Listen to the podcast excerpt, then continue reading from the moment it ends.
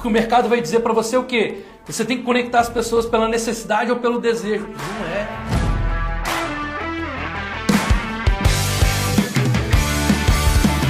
Bora, turma!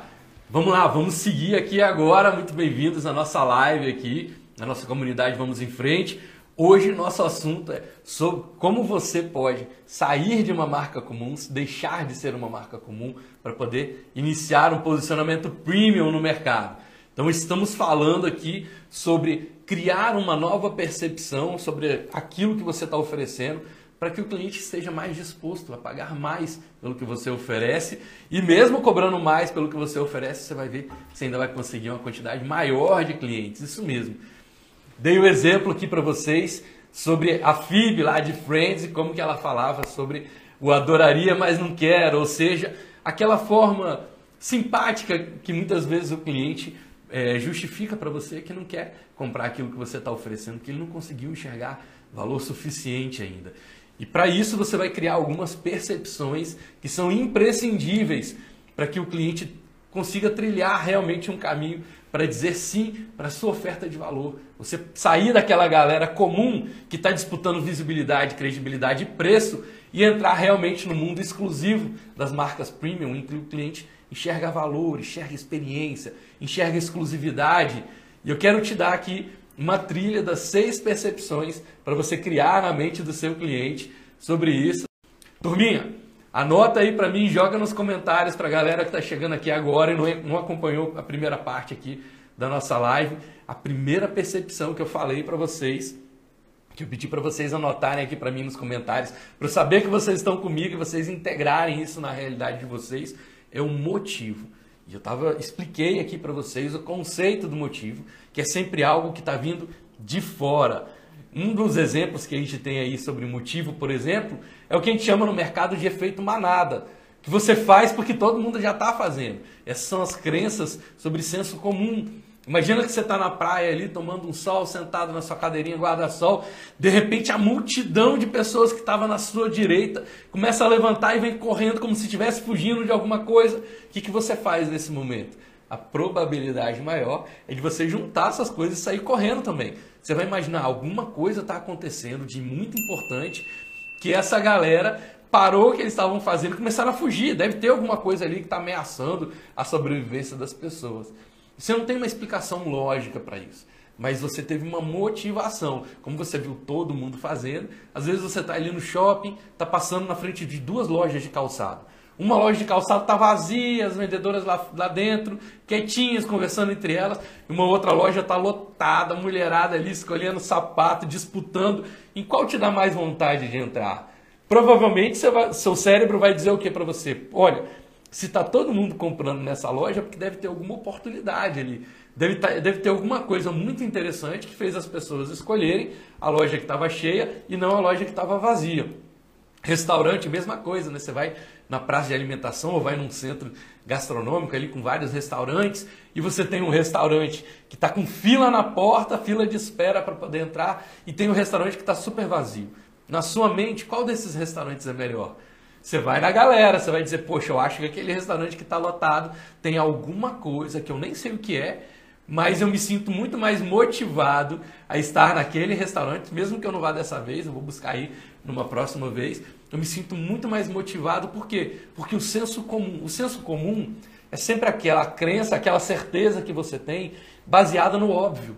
Por exemplo, se eu digo para vocês, ah, é, é, se você respirar, você vai viver. Para você isso é óbvio, você não precisa pensar muito, você não precisa fazer muita checagem para isso. Para você aquilo é tão, tão comum, né? Se eu soltar um objeto, ele cai no chão. Você não precisa entender profundamente a lei da gravidade para poder concordar comigo de que realmente se eu soltar um objeto aqui no ar, ele tende a cair no chão. Se é um objeto relativamente pesado, ele tende a cair no chão. Isso é óbvio, essas são as crenças do senso comum. A maioria das empresas, inclusive, posiciona suas marcas dessa forma. Né? Quando ela não quer briga, ela não quer disputar, não quer se posicionar como uma marca polêmica, ela vai no senso comum. E a gente tem várias marcas que falam sobre isso, sobre como você pode ter uma vida melhor, como aquilo é, né, as marcas que falam muito sobre qualidade, sobre é, atendimento, sobre qualidade do produto, sobre entregar no prazo, elas estão tentando puxar você para o senso comum, para que você diga, ah, faz sentido, faz sentido é, essa afirmação que a marca está fazendo. Outra, outro aspecto aqui do, da motivação, do motivo do cliente enxergar motivo para comprar de você é quando ele está preso nas crenças do dogma. Essa crença ela é fortíssima. Por quê? Porque são verdades que estão tão concretadas na mente do seu cliente que ele não aceita nem discutir o assunto. E se você se alinha a esse conjunto de verdades, você começa a trazer o seu cliente para a sua tribo. Como eu dei um exemplo né, sobre a parte do futebol, da política, da religião. Se alguém torce, eu dei o um exemplo aqui, se alguém torce para o Flamengo e o seu amigo que é Fluminense ou Vascaíno, suponhamos que seu amigo é Fluminense e ele vai conversar com outro amigo que é flamenguista e vai dizer: Olha só, vamos almoçar junto? Eu preciso de 40 minutos do seu tempo para te convencer que o torcer pelo Fluminense é muito melhor do que você torcer pelo Flamengo. O cara que é flamenguista, se ele realmente é flamenguista, ele vai dizer: Olha só, vamos manter nossa amizade aqui, nosso respeito, eu não quero brigar com você nem nada. Eu respeito que você torça pelo Fluminense, cara, mas não vai tentar me convencer a deixar de torcer pelo Flamengo. Eu torço pelo Flamengo desde pequenininho. São gerações da minha família que torcem pelo Flamengo. O Flamengo é o melhor time que tem. Ele não precisa de indicadores. Eu sempre lembro de um, de um programa, de, uma, de um episódio que aconteceu. Se eu não me engano, foi no Globo Esporte. E lá eles tinham né, um, um quadro. Se eu não me engano, chamava-se Cafezinho com Escobar. E aí o Escobar, que era o, o, o repórter, ia para uma praça ou para frente de um bar ali, botava uma mesinha, uma garrafa de café e convidava as pessoas que estavam no entorno para bater um papo com ele sobre as coisas, sobre os acontecimentos que tinham, é, que tinham passado ali no futebol recentemente. E era realmente uma partida entre, aí eu não vou lembrar dos detalhes, mas eu acho, tenho quase certeza de que era Flamengo e Botafogo. E nesse jogo do Flamengo e Botafogo, um dos times, né, que era o Flamengo, tinha feito um gol, mas esse gol, o jogador que fez o gol estava em posição de impedimento. Mas o juiz não viu, deu o gol como válido, o Flamengo ganhou a partida ali. E aí tinha uma TV, tinha uma televisão na parede do bar, onde o Escobar estava fazendo, fazendo a reportagem ali, fazendo esse quadro com, com a, a turma que estava ali em volta dele.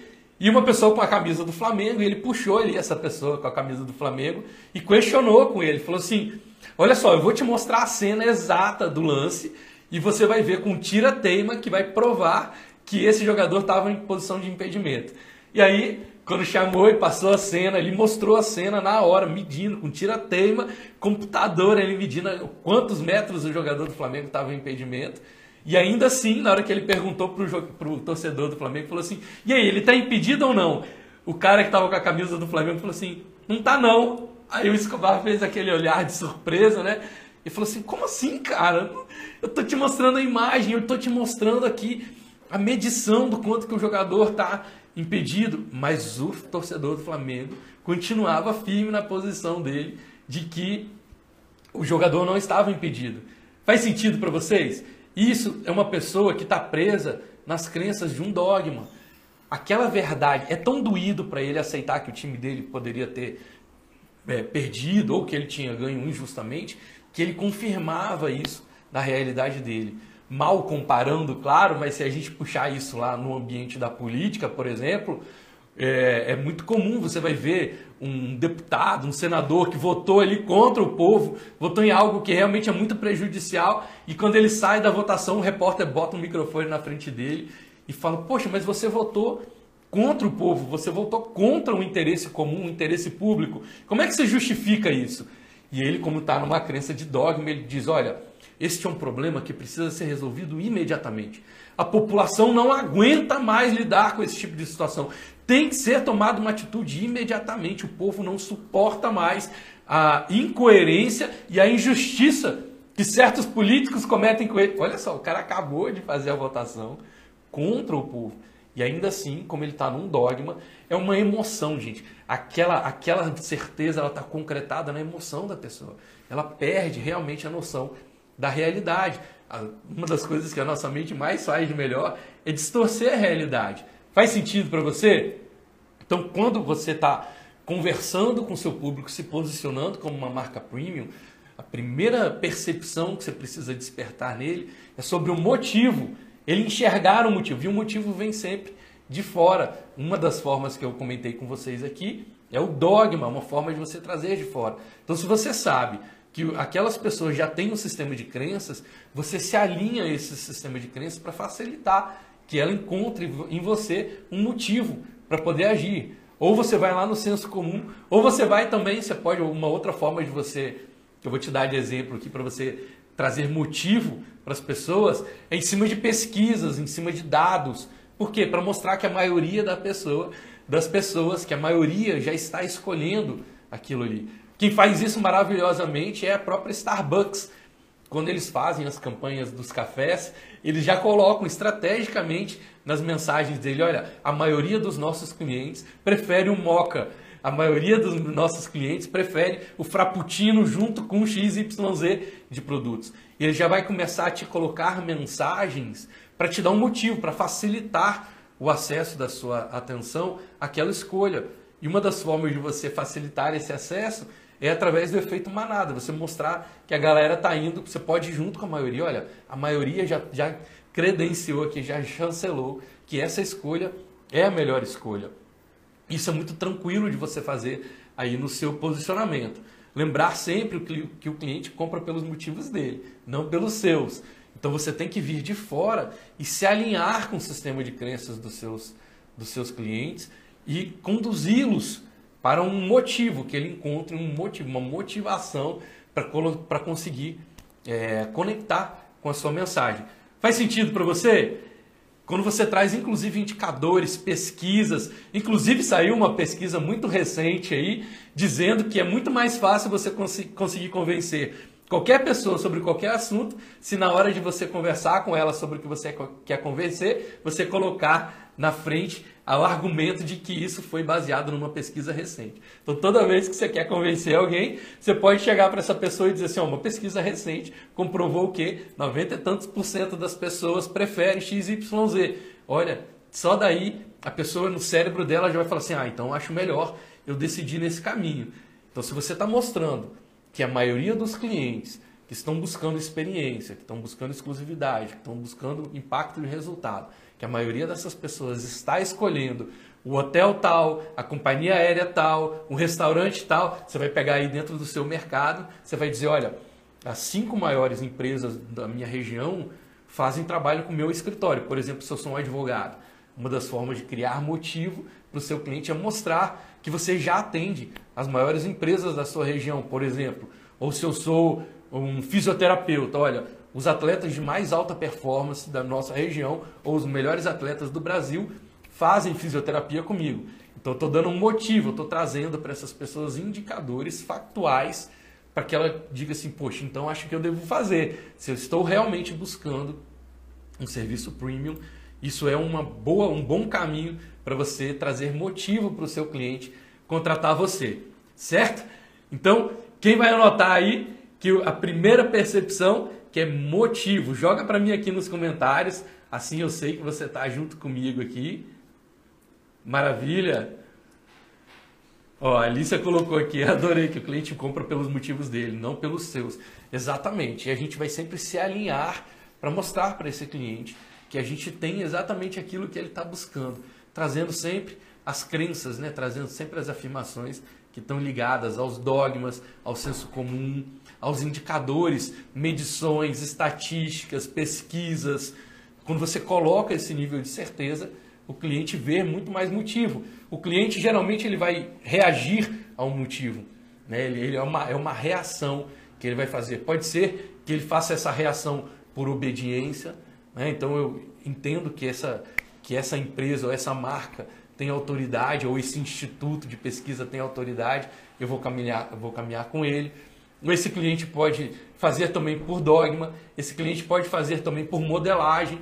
Poxa, eu vou fazer o que eu estou vendo que as pessoas já estão fazendo. Eu posso fazer até por rebeldia, até por resistência. Não, eu vou fazer porque eu não quero ser a maioria. Também pode ser que você diga assim, ó, a maioria das pessoas que não vê valor, os populares, as pessoas que não sabem fazer escolhas de exclusividade, estão experimentando esse. Aí eu estão experimentando esse tipo de serviço. E aí o cliente fala: não, esse eu não quero, não. Eu quero ir para uma proposta mais premium de mercado. Segundo ponto de percepção que eu quero trazer para vocês, ó, a galera que está anotando aí, Carolina, Anderson, muito bem-vindo, meu parceiro. O Vitor anotou aqui, muito bem, Fernanda Gomes, Alda, Rita, Renan. Galera, isso é bom que eu sei que vocês estão comigo aqui. Qual é? Você lembra de alguma marca aí dentro do seu, do seu, do seu perfil de consumo? Alguma marca que tenha te dado uma estatística que você comprou a partir daí? Por exemplo, uma marca que te disse, que te traz argumentos do tipo, é, a, a, foi eleita a melhor do segmento dela, conquistou o prêmio, o prêmio XYZ, que te deu uma estatística, começa a puxar na sua mente, você vai ver como que você costuma fazer decisões através de marcas que te colocaram um motivo através de um senso comum, através de um alinhamento de dogma. Quem não lembra, né? Quando, desde quando nasceu, que a família foi ali catequizando para uma certa religião, para uma certa posição política, para um certo, para torcer por um certo time de futebol, para gostar de um certo tipo de comida, para gostar de um certo tipo de esporte. Faz sentido? Isso tudo são motivos, são interferências externas. Acima da camada do motivo, após o cliente enxergar motivo para poder comprar de você, você vai acionar nele a segunda percepção, que é a percepção da vontade. A vontade já é o inverso. Vontade é aquela energia interna. A vontade é, é aquilo que nos coloca efetivamente em ação. Sem vontade a gente não resolve problema nenhum, sem vontade a gente não supera nenhum obstáculo. E isso é muito importante, porque quando você está é, tá no mercado e não se preocupa em despertar a vontade do seu cliente, você não sabe por que, que as pessoas não estão comprando de você. Mas você está ali oferecendo algo para elas e elas estão igual a FIB, dizendo para você: adoraria, mas não quero. Adoraria, mas eu não tenho vontade de fazer. Então não é só você enxergar no mercado que você tem algo que o seu cliente precisa. Não é só enxergar no mercado que você tem algo para oferecer que vai resolver o problema do seu cliente. Mesmo que ele tenha dor, mesmo que ele tenha esse problema, mesmo que você tenha todos os indicadores de que ele precisa, se ele não tiver vontade, ele não consegue tomar a decisão de contratar você. Faz sentido? E aí você fica ali, a gente chama na comunidade Vamos em Frente, de empurrar o sofá. Você fica tentando empurrar aquele sofá, mas ele não anda. Você dá um impulso e ele não sai do lugar. Por quê? Porque essa pessoa não tem vontade. E faz parte da cura né, o desejo de ser curado. Ou seja, não adianta simplesmente você oferecer o seu trabalho para as pessoas. As pessoas precisam realmente ter vontade de fazer aquilo, de tomar uma atitude. Não adianta você dizer que você quer emagrecer se você não tem vontade de emagrecer. Na hora de fazer, a vontade não está criando em você disciplina, não está criando em você resiliência. Quem são os inimigos da vontade? Medo. Medo é um grande inimigo da vontade. Vícios. Vícios são grandes inimigos da vontade. Indecisão, aquela pessoa está apegada, ela não quer abrir mão de nada. E ela fica indecisa, ela fala: Eu não quero abrir mão de X ou Y para poder fazer isso. E aí isso derruba a vontade dela, ela fica parada né, em cima do muro. É exatamente o lugar onde você não consegue experienciar a vida. Você está sempre na indecisão. Culpa, crença sobre falta de capacidade, sobre falta de merecimento, medo, raiva, tristeza, são todos inimigos da vontade. São forças que vão derrubando a sua vontade. E a vontade, ela tem prazo de validade. Você não consegue manter a força de vontade o tempo todo. Você tem que ficar dando estímulo para ela o tempo todo, porque senão ela vai embora. Por quê? Porque chegam outras, outras forças na sua realidade. Então, além de você dar motivo para o seu cliente, que é do externo para o interno, você tem que conectar o seu cliente à vontade. Como é que você faz isso? Através das faculdades mentais elevadas. Você faz isso inspirando o seu cliente. Você faz isso ajudando o seu cliente a imaginar uma nova realidade com você. Você faz isso puxando a memória do seu cliente. Você faz isso ajudando o seu cliente a, a conectar percepções sobre aquilo que você está oferecendo. Ó, a Alicia comentou aqui, ó, Junior Achievement, maior ONG de educação empreendedora do mundo. Olha, já é, isso aqui está no motivo, né? Tá falando sobre, olha, eu, eu vou por ali, eu vou tomar a decisão de estar junto com eles, porque eles são os maiores. Se eu quero também estar entre os maiores, eu vou me aproximar. Excelente exemplo, Lícia. O Anderson comentou aqui, preciso me matricular em uma academia, mas não tenho vontade. Olha só que legal, Anderson. Faz todo sentido, cara. Por que, que você não se matriculou? Porque às vezes você tem um motivo. Olha que legal. Qual é o motivo? O motivo é eu subir na balança e vi que eu estou 10 quilos a mais do que eu precisava. O motivo é eu não ter eu senti que eu não estou tendo disposição para poder fazer aquilo que eu queria fazer no meu dia. Motivo é olhar para as outras pessoas que estão é, na sociedade e ver que muita gente está com um shape melhor do que o meu. Isso tudo é motivo, é de fora, são indicadores externos. A vontade é a energia interna que vai me levar a isso. Como é que eu desperto a vontade? Através da imaginação, através da percepção, através da intuição, através da memória. Olha que legal, imagina que você tem uma loja de roupas, uma loja de roupas femininas. Olha o exemplo que eu vou te dar aqui, isso vai trazer muito para dentro da sua realidade. Imagina que você tem uma loja de roupas femininas. E aí eu quero despertar a vontade na minha cliente. Uma forma de eu fazer isso, por exemplo, é trazer um argumento do tipo: é, você lembra da emoção do seu primeiro beijo? De quando aquele momento que você estava no ápice da paixão lá com seu marido? se você quer viver realmente de volta a emoção daquele primeiro beijo, que faz a sua perna tremer, que faz o seu olho brilhar, imagina agora você chegar, surpreender seu marido nesse vestido lindíssimo, super produzida, empoderada e ver de volta no seu marido aquele brilho no olhar, aquele, aquela respiração de paixão e sentir que naquele momento ele está sentindo por você o mesmo, a mesma paixão, o mesmo amor que vocês tinham naquele momento que vocês deram o primeiro beijo e decidiram naquele momento que vocês foram feitos um para o outro. Olha só como é que eu estou trazendo uma argumentação para que a sua cliente imagine uma situação de resgatar a paixão, o amor dela na relação, a conexão que ela tem junto com o marido. E eu não estou falando para ela ser submissa ao marido e ir lá implorar pela, pela atenção dele, não. Eu estou dizendo para eles reconectarem, para ela mostrar, ela se sentir tão bem, tão linda, tão merecedora daquele amor, que isso vai ser suficiente para despertar o brilho no olhar de volta para o marido dela. Aquela respiração, aquele.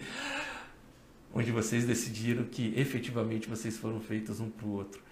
Eu estou trazendo aqui agora uma percepção em cima da imaginação para conseguir conectar essa pessoa na emoção que ela quer sentir, no sentimento. A vontade ela está dentro do sentimento, a energia que move a gente. Grava isso, gente. Grava isso, gente. Tem um comentário que eu botei antes também de outro exemplo, da Golden. Só que ficou mais Ah, a Alicia está me lembrando aqui que ela colocou um comentário sobre a Golden Investimentos, aqui de Vitória, que sempre divulga, que está no grupo das 20 melhores corretoras da XP. Legal. Isso é motivo, é indicador externo, certo? Indicador interno. A Alissa botou aqui também, Arthur falando shape, quem diria? Ainda bem que está gravado. É porque eu estou no mesmo momento do Anderson, né? E olha, Anderson, eu tenho um box de crossfit, cara, embaixo do meu prédio aqui, do meu escritório. Tem uma academia, como a Alissa está lembrando, tem uma academia no prédio. Eu passo por elas, eu vejo o motivo, mas eu não sinto vontade. Por que, que eu não sinto vontade? Que, porque você vai ver a, a falta de vontade está no terceiro item que eu vou passar para vocês daqui a pouco. Mas eu estou trazendo um exemplo, né, primeiro aqui para vocês, de como que você pode despertar a vontade nas pessoas através das faculdades mentais elevadas. Então falamos lá no primeiro item, como é que eu desperto motivo no meu cliente? Indicadores externos, pesquisas, percentuais, estatísticas, provas. Faz sentido? Então esses números vão trazer medidas, né, medições, estudos, tudo isso vai te trazer indicadores externos para conectar ao seu cliente a motivo, ele enxergar motivo. Por exemplo, o Anderson trouxe aqui o exemplo né, de que ele precisa se matricular numa academia, mas ele ainda não tem vontade.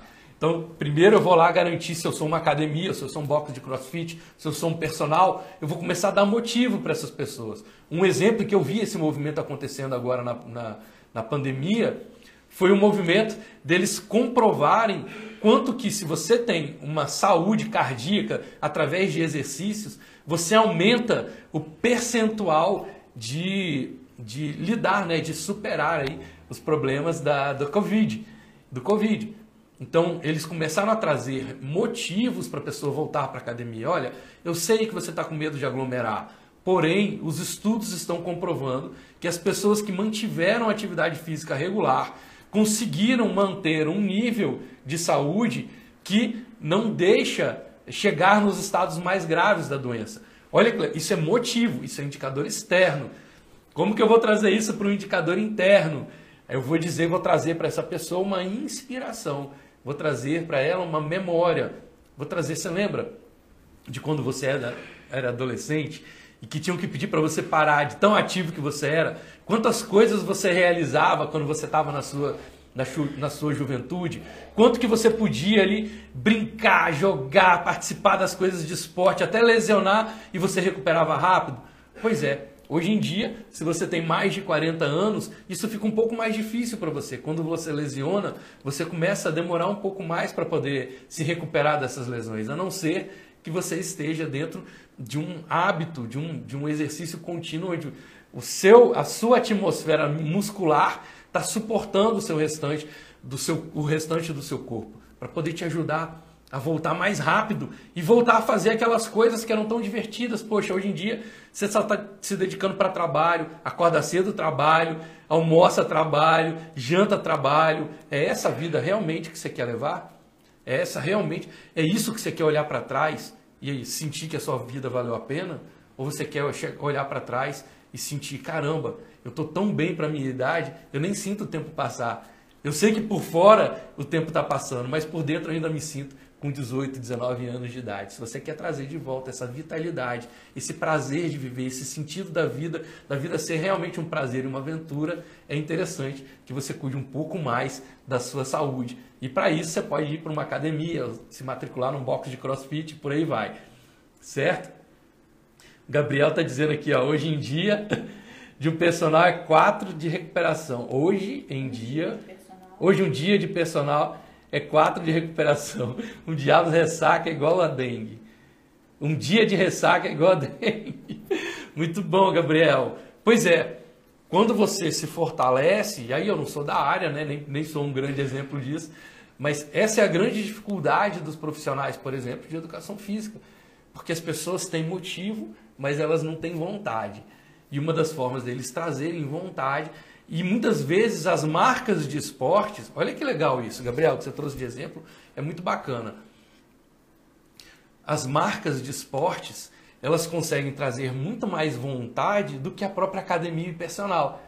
Olha, quando você vê uma propaganda da Nike, quando você vê uma propaganda da Adidas, quando você vê uma propaganda de uma grande marca de esportes, você sai de casa, vai lá e compra o produto de esportes, você vive aquela, aquele consumo, mas mesmo assim você não fica, né, não mantém a vontade de fazer a atividade física específica. Não é interessante isso? As, as grandes marcas elas sabem tanto acessar a sua vontade que ela faz você comprar um produto esportivo e mesmo depois de comprar, você não faz esporte. Mas o compromisso dela é até você comprar o tênis, até você comprar a camisa. Você vai lá e compra o equipamento inteiro, mas você continua não fazendo atividade. Mas só de comprar você já sente né, um pouquinho daquela experiência. É isso que eles estão fazendo.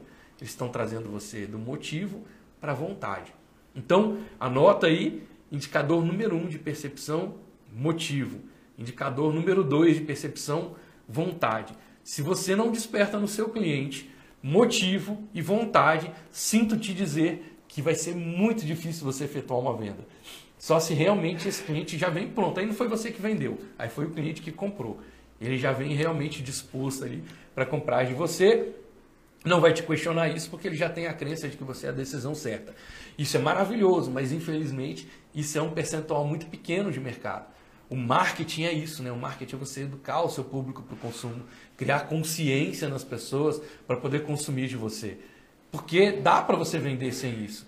Só que você vai ficar o tempo todo disputando com os concorrentes. Porque o seu cliente que está buscando você e está pronto para compra, ele está buscando você e está comparando você com todas as outras soluções de mercado. Quando na verdade você, ao invés de disputar concorrente, você poderia criar mais mercado. Esse é um, esse é um dos grandes erros das marcas. As pessoas ficam tão, os especialistas, né, ficam tão conectados em disputar mercado com concorrente que eles esquecem de criar novos clientes. E, gente, é como se você fosse para uma floresta junto com outros lenhadores, junto com outras pessoas, começa a derrubar e vai começar a ver quem derruba mais árvore ali para poder fazer o trabalho de vocês, de mobiliário, de papel, sei lá o que for. Poxa, mas isso não é o mais inteligente, porque uma hora essa floresta acaba. Mais inteligente é você fazer o que? O reflorestamento. É você cuidar de um ambiente, criar a sua tribo, criar o seu ambiente. E nesse ambiente você está cuidando de tirar as árvores que você precisa, mas de repor as árvores, para você não ficar sem árvore e não precisar ficar ali o tempo todo degladiando com o seu concorrente. Faz sentido para você?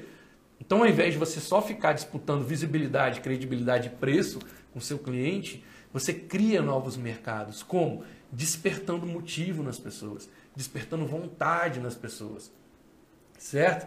O Anderson trouxe aqui, perfeita reflexão. Comprei um tênis novo de corrida, só falta usar ele para correr. Anderson, nós estamos iguaizinhos, nós estamos iguaizinhos.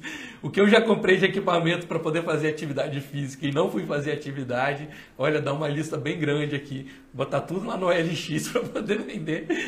Porque, mas olha que legal, eu não vendo porque tem alguma coisa dentro de mim que fala assim, não, mas eu não posso desistir disso, né? Galera, anota aqui nos comentários para saber que vocês estão comigo. Indicador número 1, um, motivo. Indicador número 2, vontade. Depois do motivo e da vontade, a gente vai para o indicador número 3.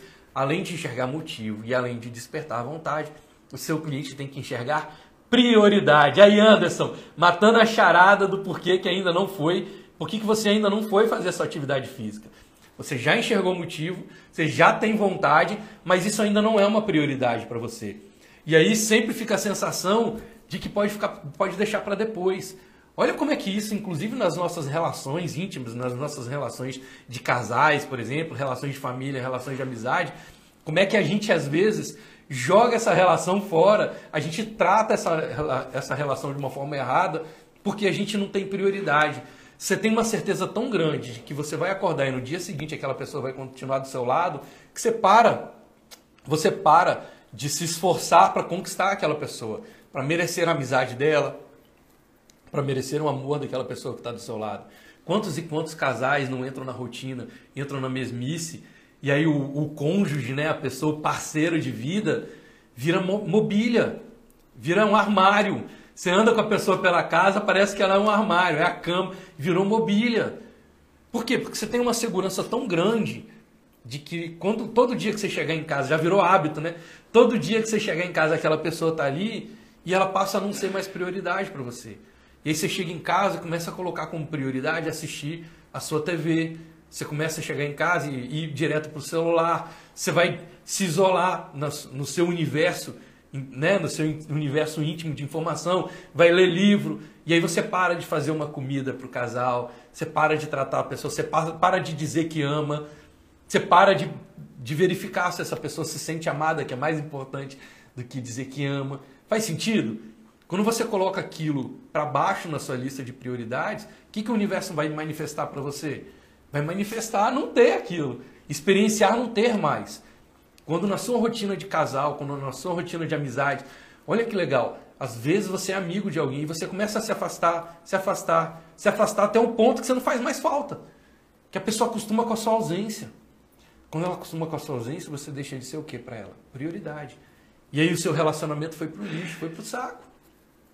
Então, se o cliente às vezes vê motivo, se ele sente vontade, mas ele não enxerga a prioridade, ele não vai comprar de você. Olha como isso é fantástico, como isso é poderoso. Porque o mercado vai dizer para você o quê? Você tem que conectar as pessoas pela necessidade ou pelo desejo. Não é. Ela pode enxergar a necessidade, ela pode ter o desejo, mas se ela não enxerga nisso motivo, não enxerga vontade e não tem nisso uma prioridade, ela vai barrigar você, ela vai procrastinar.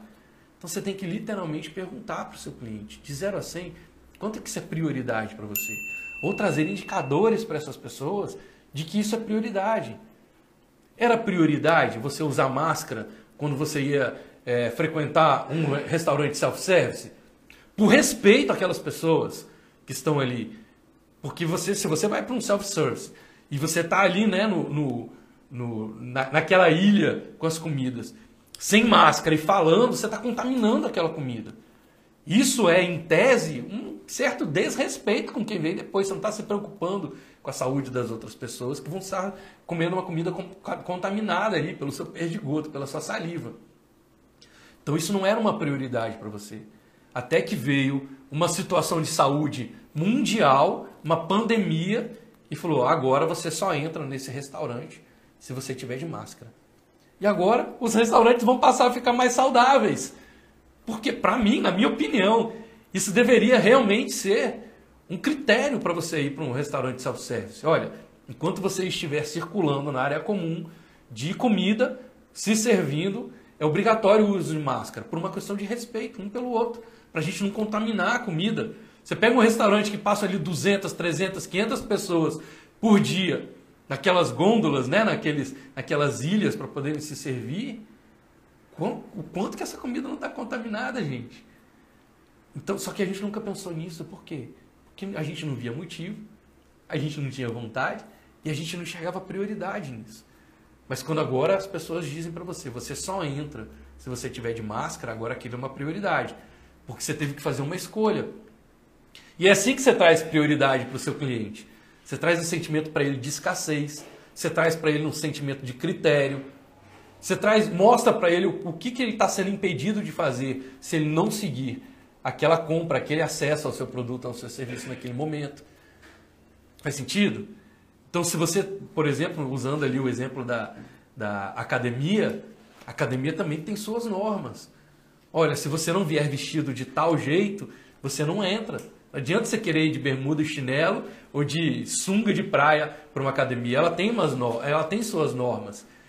E esses critérios vão mostrar para o seu cliente que é prioridade para ele se vestir corretamente para poder frequentar ali a academia. Faz sentido? Agora, o quanto que você pode colocar no seu posicionamento de marca o sentimento de prioridade? Vou dar um outro exemplo para você. É, a, a, indústria automobilística faz isso muito bem. Ela traz os lançamentos, ó, edição limitada desse carro. Eu vou trazer restaurantes também, né? Fazem isso. Olha, eu vou trazer uma edição limitada. Eu trago um gatilho de escassez para que essa pessoa priorize fazer a compra naquele momento, naquela temporada. Hotéis, olha, alta temporada, baixa temporada. Se você quer preço, você tem que ir para hotel em baixa temporada. Se você quer experiência, você vai para hotel em alta temporada. Na alta temporada, você vai pagar um valor mais alto, mas muitos hotéis também oferecem serviços exclusivos para aquelas temporadas. Olha a força que isso tem de trazer prioridade na hora do cliente fazer uma escolha sobre você. Faz sentido? A Rita colocou aqui, né? Então, quando vira prioridade, a vontade surge. É, eu não posso dizer para você que tem uma ordem é, linear nisso, tá, Rita? Porque a gente está falando aqui sobre percepções, são sensações. O importante é que você tenha consciência de acoplar, de empilhar todas essas percepções antes de fazer uma oferta para o seu cliente. Porque senão você dá um tiro no escuro, senão você não sabe se você tem indicadores suficientes para essa pessoa poder comprar de você. Porque se ela está mostrando para você que ela vê motivo, que ela vê que ela tem vontade, mas que ela não tem prioridade, ela vai procrastinar. Você tem que construir a percepção de prioridade primeiro. Se ela sente muita prioridade, mas não tem motivo e não vê vontade, ela não consegue tomar energia. Isso fala muito com essa galera aqui que a gente está trazendo, por exemplo, sobre quando a gente fala sobre emagrecimento, quando a gente fala sobre é, disrupção, sobre paradigmas. Por que, que a pessoa não rompe o paradigma? Porque ela vê aquilo como prioridade, ela sofre por aquilo, por ela não conseguir sair desse padrão, mas ela ainda não consegue ver motivo e não consegue ter energia interna suficiente para poder tomar aquela decisão. Por exemplo, ela não consegue ter coragem para poder mudar. Ela volta para o paradigma, ela volta para aquele conjunto de hábitos que já está condicionado no subconsciente dela. Então, não é que ela não enxergue prioridade, ela sabe que isso é prioridade. Mentalmente, intelectualmente, ela sabe que aquilo é prioridade. Mas ela não consegue ter energia interna para poder tomar a decisão, porque ela não consegue ter vontade ainda, ela não consegue ver motivo. Então, o ideal é que vocês possam acoplar esse, essas percepções todas aí na hora de se posicionar para poder saber que você tem os indicadores necessários para o cliente tomar uma decisão de pagar mais por aquilo que você está oferecendo para ele. E quando você cobra mais pelo seu cliente, ele fica ainda mais grato, porque ele não está na área de sobrevivência. Ele quer a exclusividade de fazer com você, ele quer realmente a experiência de fazer com você. A Beth está colocando aqui, né? Concordo integralmente. A Alda colocando perfeito. O Anderson complementando aqui. Prioridade é uma palavra sem plural priorizar, colocar em primeiro lugar. Concorda? Perfeito, Anderson. Uma vez eu atendi uma cliente e ela falou comigo assim: Arthur, você não está entendendo, cara. Eu acordo todos os dias com 200 prioridades. Eu falei, mas uma pessoa que tem 200 prioridades, você não acha que tem alguma coisa errada nisso? Não está sabendo priorizar. Prioridade é um. O que é prioridade? Aí tem um. Não é plural, não tenho três prioridades. Vai hierarquizar. A prioridade vem realmente de um processo de hierarquia na, no caminho aí de decisão. Perfeito seu exemplo, Anderson. Falamos sobre motivo, falamos sobre vontade, falamos sobre prioridade. Agora o cliente tem que despertar o que em você? Confiança. Nosso quarto item aqui chama-se confiança. Então anota para mim aqui na lista. Primeiro, motivo. Segundo, vontade. Terceiro, prioridade. Quarto, confiança. Confiança, gente, é uma crença na probabilidade moral. Guardem esse conceito. Confiança é uma crença na probabilidade moral. É o quanto que o seu cliente pode confiar em você, de que você vai entregar aquilo que você está prometendo, de que aquilo que você está oferecendo vai funcionar para ele, de que a sua marca é confiável, seu produto é confiável, você é confiável, até mesmo a confiança dele, nele mesmo, sobre utilizar aquilo que você está oferecendo para ele. Porque muita gente, muita gente deixa de comprar porque ele acha que ele não vai dar conta. Fala assim, ah, mas eu não vou nem comprar, cara, eu não vou conseguir usar isso. Eu estou tão atarefado, estou fazendo um monte de coisa ao mesmo tempo, eu não vou dar conta.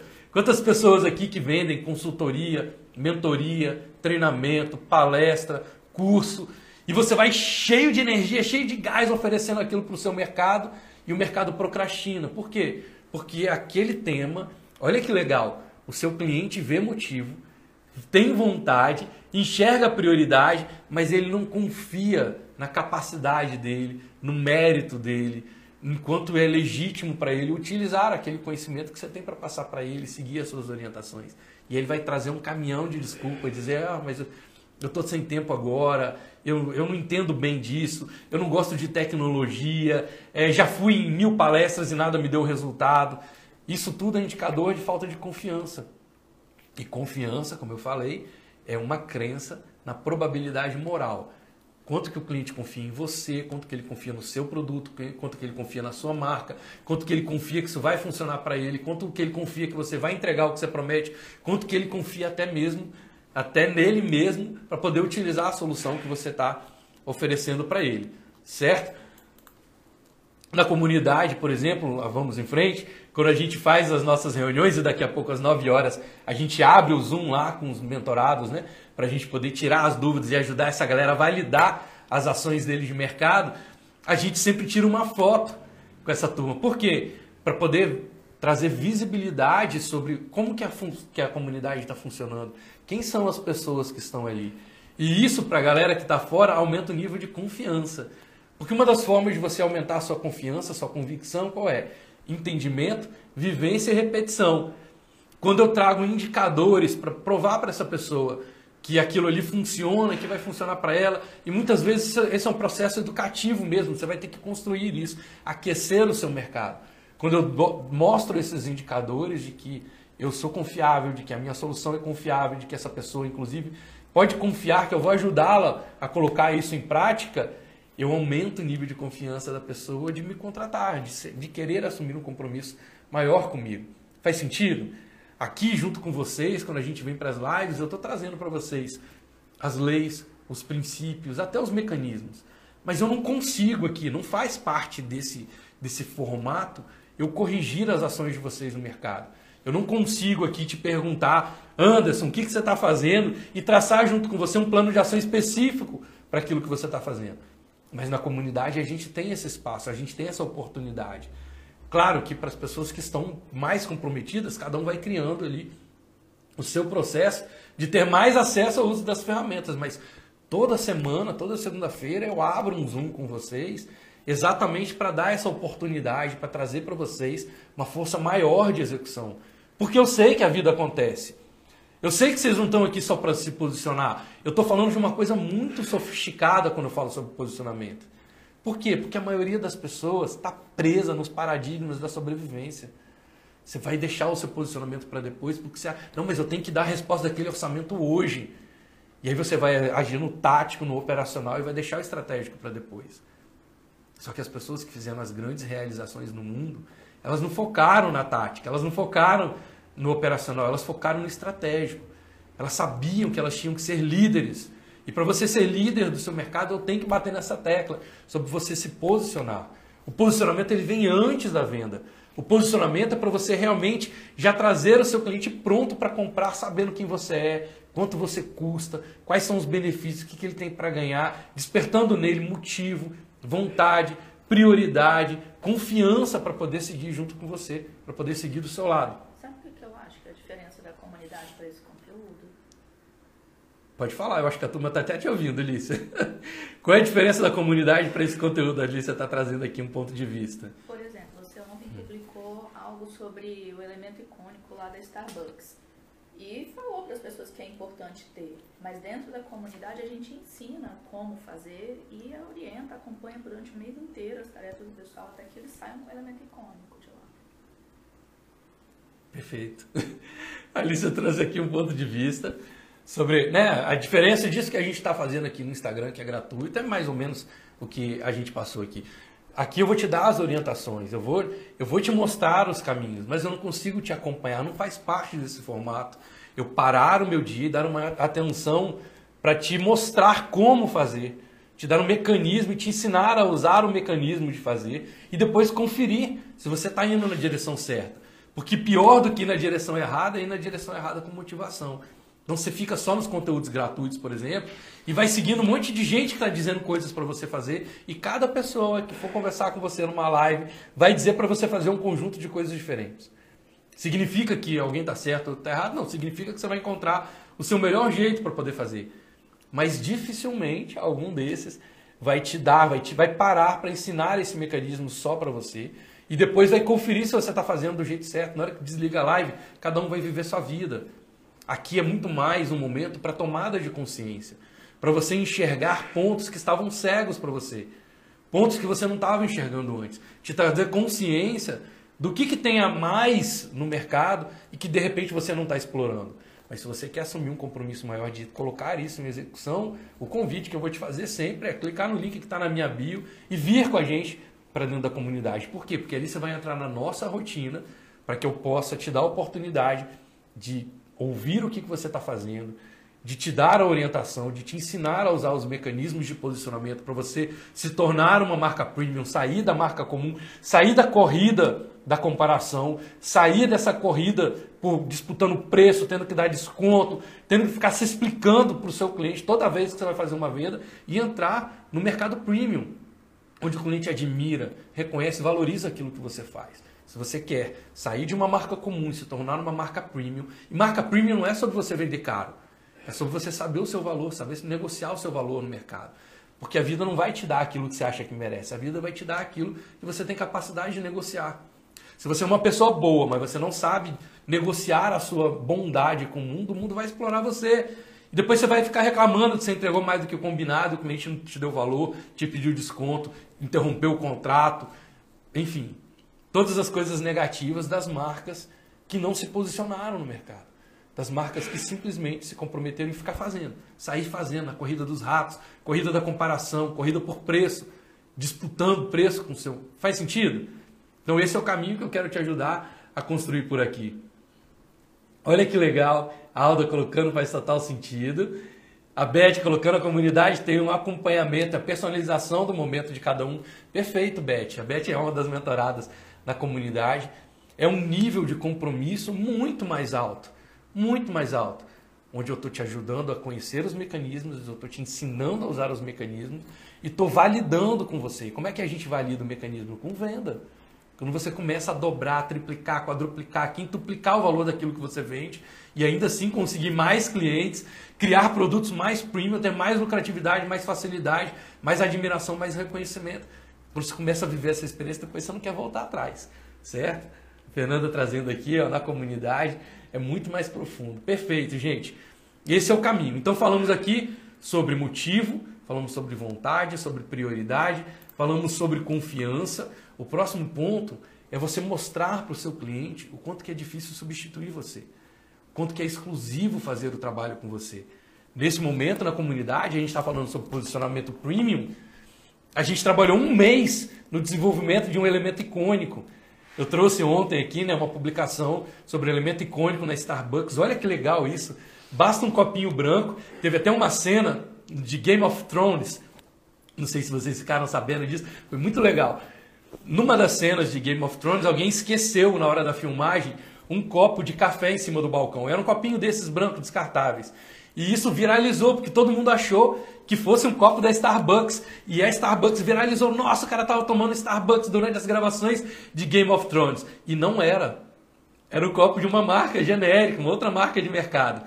Mas só de ter o copo branco no balcão, a marca virou um sinônimo de café tão forte e um sinônimo de que, essas, poxa, o cara é uma estrela do cinema, uma estrela das séries. Que café que uma estrela vai tomar? Starbucks. Por quê? Porque na hora do filme, na hora de todos os filmes que tem um policial, o cara entra no carro tomando um café, ele vai entrar tomando um café da Starbucks. A força da marca de construir um elemento icônico foi tão grande que bastou o mercado olhar um copo de café e eles já entenderam. Eu tive uma experiência aqui, para não falar de uma, de uma realidade muito fora, eu tive uma experiência com um cliente local aqui na minha cidade, Vitória, Espírito Santo, em que um dos meus clientes ele ia abrir uma loja no shopping, ia abrir um restaurante, mas na última hora ele definiu por voltar atrás e não abriu esse restaurante. Só que todo o projeto do restaurante já estava desenvolvido. E aí um concorrente dele veio e abriu um restaurante usando o mesmo projeto que ele tinha apresentado para o shopping. Então, apesar da marca ser diferente, toda a composição de materiais, de formato de placa, de iluminação, era tudo icônico desse meu cliente que não abriu o restaurante. Como que a gente descobriu que um outro restaurante tinha aberto no shopping? Porque os clientes começaram a fotografar. Olha que louco isso, gente. Os clientes começaram a ir para a praça de alimentação, pedir ali o prato e fotografar dizendo que estava no restaurante do meu cliente mas na verdade eles não estavam, eles estavam no restaurante do concorrente. E a força do ícone, né? a marcação da identidade de cores era tão forte que mesmo com a marca errada no prato, o cliente estava fotografando com o celular e dizendo que ele estava em outro lugar. Olha que louco isso. Eu mostrei para a Alice esses dias uma imagem né, de uma marca que eu adoro, que é a marca de Star Wars, e eles têm uma brincadeira com um copo da Starbucks. A força icônica da marca Starbucks é tão grande que mesmo colocando um capacete de um Stormtrooper no meio do logo da Starbucks e escrevendo Star Wars ao invés de Starbucks, ainda assim você olhava e não tinha dúvida da relação com a marca da, da Starbucks. Isso é um elemento icônico. Basta você ver a silhueta, a silhueta de uma garrafa e você já sabe que é da Coca-Cola. Por quê? Porque a forma da garrafa da Coca-Cola é, é patenteado, é um elemento icônico da Coca-Cola. Faz sentido? Você pode conseguir isso através de um slogan, através de uma marca olfativa, através de um sistema de cores, através de um jingle, através de um personagem, através de um ícone que possa te representar e que ultrapasse os limites da própria marca. Ou seja, mesmo quando a marca não está explícita, as pessoas te percebem ali.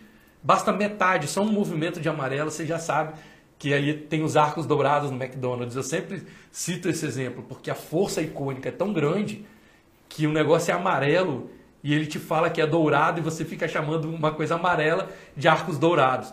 Mas não é dourado, é amarelo. Só que a força do ícone é tão grande que você passa a chamar amarelo de dourado. O azul da Tiffany são todos, todos exemplos de elementos icônicos. Então, no elemento icônico, você vai, pode trazer isso, pode trazer o seu método para você mostrar para o seu cliente a exclusividade de fazer com você. Você vai dizer, só eu tenho essa receita, só eu tenho esse mecanismo. Só eu tenho marketing de percepção. Marketing de percepção é uma marca registrada. Ninguém tem o mesmo método que eu. Por quê? Porque eu fui lá no INPI e garanti que isso é meu, que isso é exclusivo. Então, quando você quer posicionar sua marca, sair do mercado comum, se posicionar como premium, parar de, de achar que mercado premium é, é vender caro, passar a aprender a se dar mais valor, a receber mais valor do, meu, do mercado, cobrar mais por aquilo que você faz e ainda assim ter mais clientes. Se você quiser fazer isso através do marketing de percepção, só tenho eu no Brasil para poder fazer isso para vocês. Por quê? Porque eu desenvolvi um mecanismo único que funciona, que tem histórico de resultado e que está registrado como exclusivo meu. Faz sentido? Quando você chega lá no Outback, ele tem a exclusividade, a Blooming Onion, ele tem o pãozinho australiano. Eu sempre conto né, da minha passagem lá nos Estados Unidos, eu pedindo Australian Bread lá e o cara não entendia do que, que eu estava falando. É um elemento icônico, icônico no nível de eu chegar nos Estados Unidos e achar que o cara tinha obrigação de saber o que, que era o Australian Bread. E o garçom lá não fazia a menor ideia do que eu estava falando. Depois ele me ensinou, né, que é Honey Wheat Bread lá. Então, mas é um elemento icônico. Faz sentido? Aquilo ultrapassa o valor da marca. Então falamos aqui sobre motivo, falamos sobre vontade, falamos sobre prioridade, falamos sobre confiança, falamos sobre exclusividade. Te dei vários exemplos de exclusividade. Vocês estão percebendo que isso não custa dinheiro para você? Isso só custa atitude? Agora, se você não quiser parar para pensar estrategicamente o seu caminho de fortalecer sua marca no mercado, aí eu não posso fazer nada, porque eu já fui no meu máximo, que é te mostrar o que, que existe, a força que isso tem, como que as grandes marcas não abrem mão de trabalhar isso para poder fugir da corrida da comparação, fugir da corrida dos ratos e entrar realmente no mercado premium agora exige realmente que você também encontre, né, que você reconheça motivo, vontade, prioridade, confiança, exclusividade de fazer isso na sua própria marca, certo? E o mais um item aqui que eu quero tra trabalhar para vocês é o item da experiência. Qual é? O que, que eu quero chamar? O que, que eu falo sobre experiência? Experiência é quando a sua marca entra na realidade do seu cliente, ela começa a fazer parte da vida dos seus clientes. Eu sempre cito as marcas que são referências para mim, porque é mais fácil, né, da gente poder materializar isso na hora de falar. Quando eu falo sobre Disney, gente, Disney foi a porta de entrada para eu poder rentabilizar o meu trabalho, o meu talento no mercado. Quando eu estudava, né, quando eu fazia faculdade na UFES, a forma com que eu paguei os meus estudos foi pintando camiseta. Eu fazia camiseta aerografada para poder vender. E eu reproduzia ali capas de quadrinhos da Marvel, da DC e principalmente coisas da Disney. E depois, claro, eu descobri ali, como eu fazia o curso de arquitetura, as camisas com os esboços do Oscar Niemeyer. Que ali foi a hora que eu mais rentabilizei, porque eu entregava um produto de altíssimo valor agregado e que era muito fácil para mim fazer, porque os esboços do, do Niemeyer são traços mais simples. Mas a conexão de acompanhar o universo Disney e a gratidão de poder fazer disso o meu ganha-pão, o custo, né, custear a minha, a minha faculdade, a Disney passou a fazer parte da minha vida. E claro que quando eu comecei a ter a oportunidade de viver a experiência de ir para os Estados Unidos, estar ali, aquilo tinha um sentimento, tem um sentimento, né? Tem um sentimento muito especial para mim. Eu lembro de Star Wars, quando né? Eu estudava no Sacré-Cœur, meus amigos ali, era uma escola premium também, né? Era a melhor escola da, da nossa região aqui, então eu estudava ali com filhos de líderes, filhos de empresários, do governador, de vereadores, eu estudava com filhos de líderes. E eles tinham acesso a ter os brinquedos e tal, que eu não conseguia ter o mesmo volume de brinquedos que eles. E eu lembro que Star Wars eu fazia, transformava os meus brinquedos, meus bonequinhos de comandos em ação, de esquadrão classe A, eu transformava os meus bonecos em bonecos de Star Wars, né? Transformava ali o meu bonequinho do Comandos em Ação num bonequinho de Luke Skywalker, porque não tinha grana para poder comprar tudo. E aí eu acabava pintando os meus bonecos, eu lixava os meus bonecos e transformava. Fazia a navezinha, né? A TIE Fire, né? A navezinha do, do, do, da galera do mal lá do Darth Vader. Eu fazia com um rolo de papel higiênico e brincava, então aquilo ali entrou na minha vida. Aquela marca fez parte de uma fase importante da minha vida. E aquilo ali começou a criar um valor especial para mim. Isso é experiência. E quando eu vou lá né, né, viver essa experiência nos Estados Unidos, quando eu consigo, quando eu vou lá no simulador de Star Wars, quando eu estou dentro daquele ambiente, é um nível de apreciação. Agora, de que forma você está cuidando para entrar na realidade do seu cliente? Eu não vou longe, não. Aqui na minha realidade mesmo das mentorias, quantas e quantas vezes eu ajudei meu cliente a resolver problemas de família. Vocês não têm ideia, gente. Uma vez eu peguei uma mentoria que eram pai e filho, dois italianos, assim, italianaços fazendo mentoria comigo. E os caras quase saíram no braço na minha frente, porque eles se envolviam tanto, eles, né, sangue quente, eles se envolviam tanto na hora de, de fazer a, as crenças deles, de quem estava certo, que os caras levantaram e eles realmente iam brigar ali na minha frente. E aí eu utilizei uma ferramenta de PNL, fiz uma quebra de estado, trouxe eles de volta para o universo, virei um intermediador na relação deles e agora eles trabalham felizes. Então a experiência deles terem vivido comigo não só uma mentoria de negócios, mas terem vivido comigo, comigo uma experiência de reativar, de se reaproximar, de respeitar mais a relação de pai e filho e hoje poderem estar trabalhando em harmonia das empresas. E isso não é caso isolado, não, isso é o comum. Porque faz parte, lembra que eu falei para vocês que o meu posicionamento de mercado é reflexivo? Eu não quero só ajudar as pessoas a ganhar dinheiro, eu quero ajudar você a se tornar um ser humano melhor. Por isso o meu método começa na sua autopercepção até chegar na percepção do outro sobre você. Então a gente vai falar sempre no marketing de percepção sobre identidade, sobre linguagem, sobre o seu posicionamento, sobre a definição de que tipo de pessoa você quer conviver, sobre as suas abordagens, seus comportamentos mesmo no mercado, até chegar na sua reputação. Então essa experiência de fazer o trabalho comigo, de não só você melhorar os seus resultados financeiros, não só você melhorar os seus resultados de negócio, mas de você sentir que você se tornou um ser humano melhor, essa é a experiência que eu estou oferecendo. E isso não me custa mais dinheiro. Eu não tenho que investir mais X reais para isso. É o meu compromisso. É a forma, o jeito como eu escolhi ajudar e liderar os meus clientes nessa experiência. E o que, que você está fazendo aí nas suas experiências? Fala para mim agora aqui nos comentários. O que, que bateu desses seis indicadores de percepção mais forte para você? O que, que ficou mais novo para você? O que, que você sente que você falou assim, poxa Arthur, isso aqui para mim, cara, fez toda a diferença Vou começar a executar a partir de agora. Ficou mais claro para você a força de percepção do motivo, da vontade, da diferença entre motivo e vontade? Escreve para mim qual percepção ficou mais forte para você aqui. Motivo, vontade, prioridade, confiança. Ficou mais forte para você exclusividade? Ficou mais forte para você experiência? Qual que bateu mais forte para você dentro dessas percepções? Claro que todas são importantes. Claro que você vai cuidar para ter todos os indicadores, mas qual que você escolhe primeiro? Não precisa fazer tudo ao mesmo tempo. Escolhe uma, caminha com essa uma, vem para a comunidade, valida com a gente. Deixa eu te ajudar a validar se você está indo na direção certa, como é que você pode potencializar cada vez mais seus resultados, sem ficar botando dinheiro para isso. Tudo que eu te trouxe aqui hoje não depende de investimentos externos só depende de você realmente ter atitude de colocar isso em prática, de você se comprometer. Quando você se compromete, o compromisso ele tem essa capacidade, né? O compromisso ele é capaz de criar seus próprios talentos. Quando você se compromete, você cria os talentos que você precisa para chegar exatamente onde você quiser.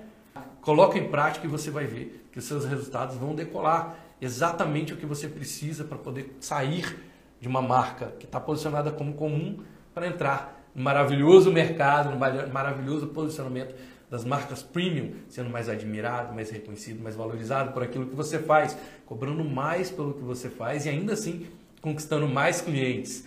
Gente, brigadíssimo pela presença de vocês hoje aqui, pela interação, como eu tenho repetido aqui, estou adorando esse formato. Me digam também aqui, me mandem em direct o que, que você está gostando mais aqui nas lives, de que forma, que tema você gostaria que eu trouxesse, de que forma você sente que eu poderia te ajudar mais aí a poder se desenvolver no seu mercado, tá joia? Então, finalizo aqui desejando que as suas escolhas e decisões sejam sempre guiadas pelos seus sonhos e não pelos seus medos. Evoluir sempre, contribuir ao máximo. Gente, beijão para todos vocês. Vamos em frente.